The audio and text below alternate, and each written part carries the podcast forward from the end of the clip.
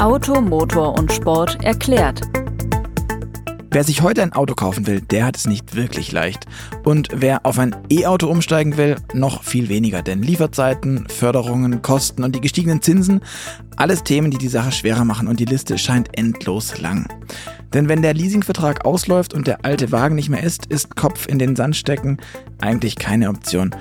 Eine vielleicht aussichtsreiche Option, die bietet da die digitale Autobörse und alles, was sie mitbringt. Und wie der Autokauf dort klappt, das hat meine Kollegin Karina Belluomo ausprobiert und wird uns heute berichten, wie es funktioniert, worauf man achten muss und was genau zu tun ist beim digitalen Autokauf. Deswegen, hi Karina, schön, dass du da bist und dir die Zeit nimmst. Hi Luca, ja gerne. Ich habe es ja gerade eben schon angesprochen, das Thema Autokauf gestaltet sich ja aktuell nicht wirklich einfach. Die Preise sind für einzelne Modelle teils um mehr als 100 Prozent gestiegen innerhalb von einem Jahr, also zumindest die Monatsrate fürs Leasing. Und dann wurde zum Jahreswechsel auch die Förderung für die E-Autos gekappt. Kannst du mal kurz erklären, woran das liegt, was da passiert ist am Markt, wieso die Autos so teuer wurden? Ja, natürlich. Also zum einen, die Lieferzeiten sind ein großes, großes Problem. Also dadurch, dass die Teile nicht verfügbar sind, sind die Modelle schlicht und ergreifend nicht da.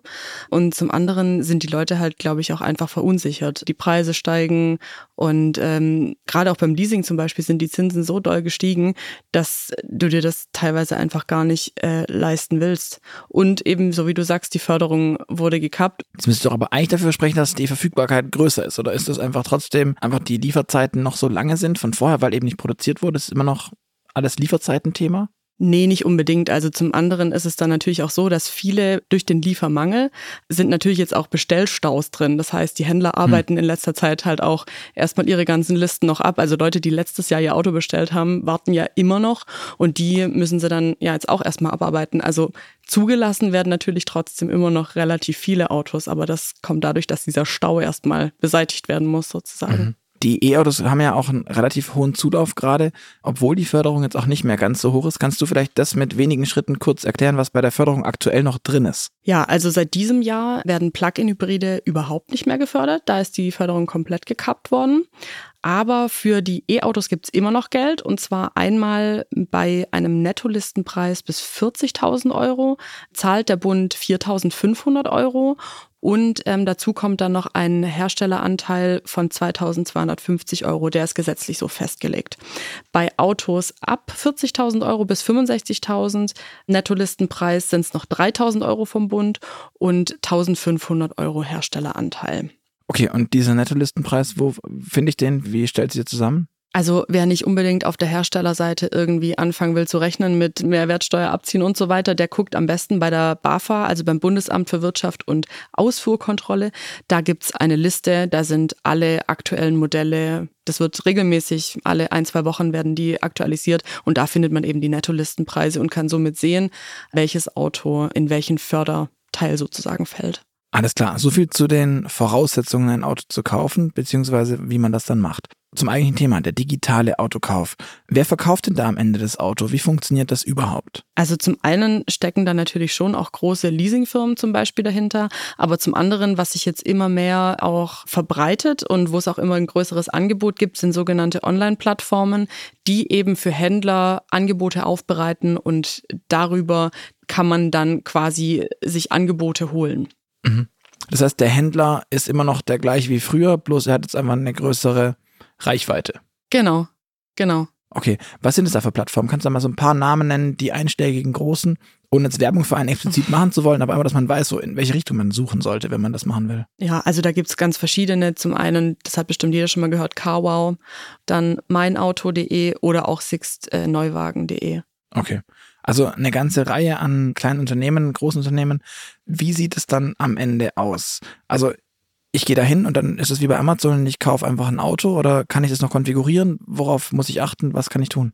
Na, also es gibt natürlich einen Filter. Also zum Beispiel bei leasingmarkt.de gehst du rein, dann sagst du erstmal, du möchtest gerne ein Privatleasing haben, suchst dir das Modell aus oder die Marke aus oder auch das Modell, kannst eingeben, wie viele Kilometer du fahren möchtest, also Laufleistung und so weiter, kannst du alles filtern.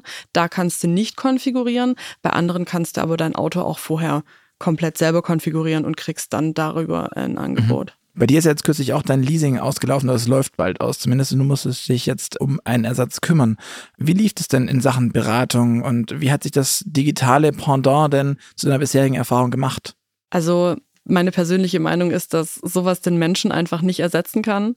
Also es waren keine schlechten Erfahrungen, die ich gemacht habe, gar nicht. Aber man muss sich halt im Vorhinein schon klar sein, was man möchte, was man nicht möchte. Und das kann einem natürlich die Online-Plattform nicht sagen. Sie spricht nicht mit dir.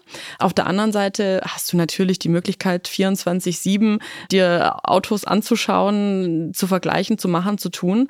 Was ich persönlich sehr cool finde, auch gerade was, was dann den Preis angeht und so. Aber ja, also es ersetzt in vielerlei Hinsicht dann natürlich nicht den Autohändler. Mhm. Und wie sind die Händler allgemein so drauf? Also wir haben ja schon häufig Händlertests gemacht bei Automotor und Sport und ähm, ich habe die auch schon häufiger geschrieben bzw. begleitet. Die Ergebnisse waren nicht immer so toll. Ja, ist auch immer noch nicht so toll. Wir haben aktuell jetzt gerade in der Automotor und Sport 8 ist der neue Händlertest und der zeigt auch wieder, dass da extrem viel Luft nach oben ist. Also sowohl bei den herkömmlichen Verbrennern als auch auf dem E-Automarkt. Da gibt's natürlich immer Ausnahmen, aber das Ergebnis hat sich halt insgesamt wieder verschlechtert. Und jetzt nur mal um ein Beispiel zu nennen, es war ein Tester bei einem Ford-Händler und der war halt anscheinend sehr unmotiviert, weil der ihm dann einfach nur einen ungefähren Preis für ein Modell, das er angefragt hatte, gesagt hat äh, und gemeint hat dann, ja, aber die aktuelle Preisliste gibt's nichts. Also so ungefähr Pi mal Daumen, so viel könnte er kosten. Da kann sich ja auch jeder sehr viel drunter vorstellen dann nachher, weil plus minus weiß man ja nicht. Oder war ein Tester war bei einem Honda-Händler, wollte dann sich auch ein Angebot eben holen und dann meinte der Verkäufer, er soll sich doch bitte das Exposé abfotografieren und hat dann also kein eigenes Angebot. Nein, bekommen. nein, nee, nee.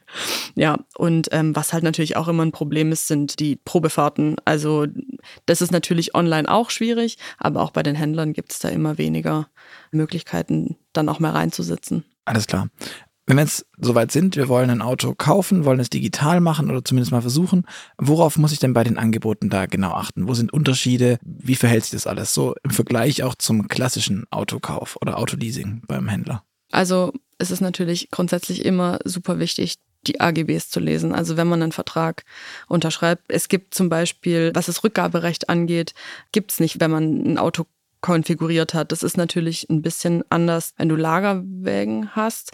Aber ja, beim also beim Online-Kauf gibt es grundsätzlich auch diese ganze Gewährleistungs- und Garantiethemen wie beim Händler auch.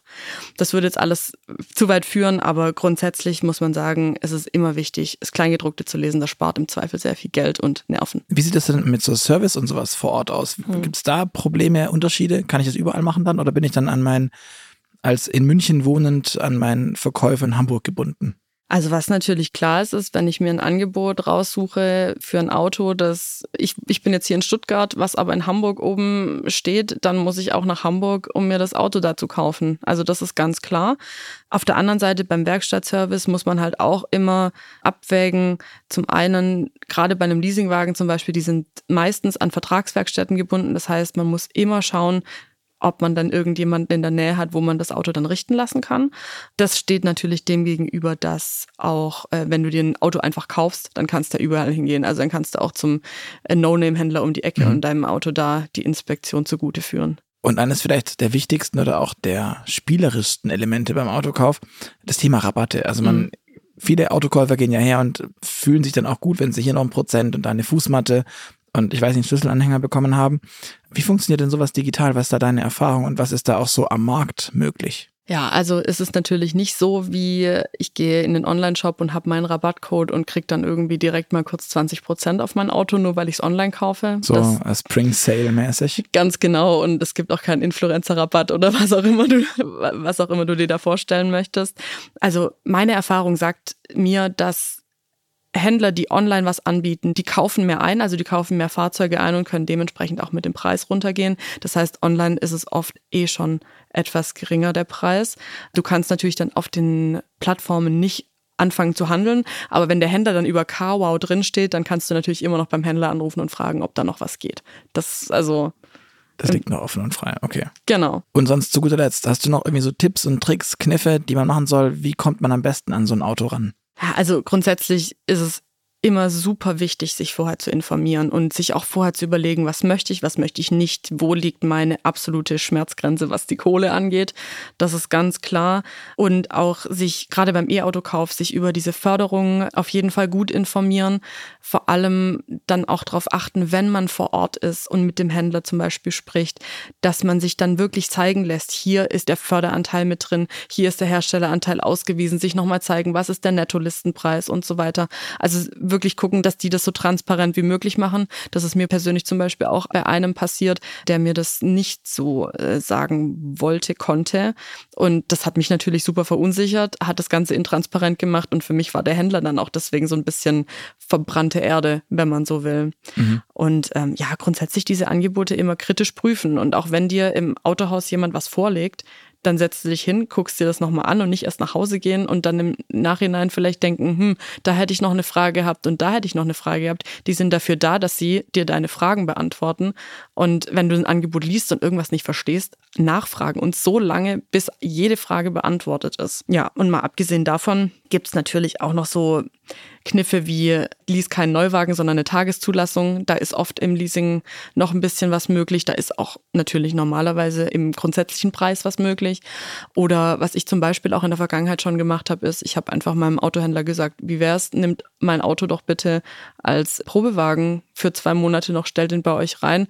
Und da gab es dann auch tatsächlich bei mir 40 Euro pro Monat habe ich dann nochmal gespart, nur weil ich dem Händler mein mhm. Auto zwei Monate zur Verfügung gestellt habe. Und auf die Plattformen nochmal gesprochen. Es ist Wer jetzt nicht unbedingt morgen ein Auto braucht, sondern sich da noch ein bisschen Zeit lassen kann, der kann sich bei Newslettern registrieren oder grundsätzlich auf den Plattformen registrieren, sich Angebote per Mail zuschicken lassen und zum Beispiel CarWow bringt dann immer wieder, wenn was Neues kommt, dann auch, kriegt man dann Angebote eben per Mail zugeschickt. Ja, und auch vergleichbare Angebote, die eben ins Suchraster passen. Genau. Genau. Alles klar dann hoffe ich, dass ihr da draußen gestellt seid für euren kommenden Autokauf, äh, wenn er ansteht oder zumindest für das Leasing. Ich sage danke fürs Zuhören und bis zum nächsten Mal. Mein Name ist Luca Leicht und Automotor und Sport erklärt hört ihr wieder in zwei Wochen am Freitag.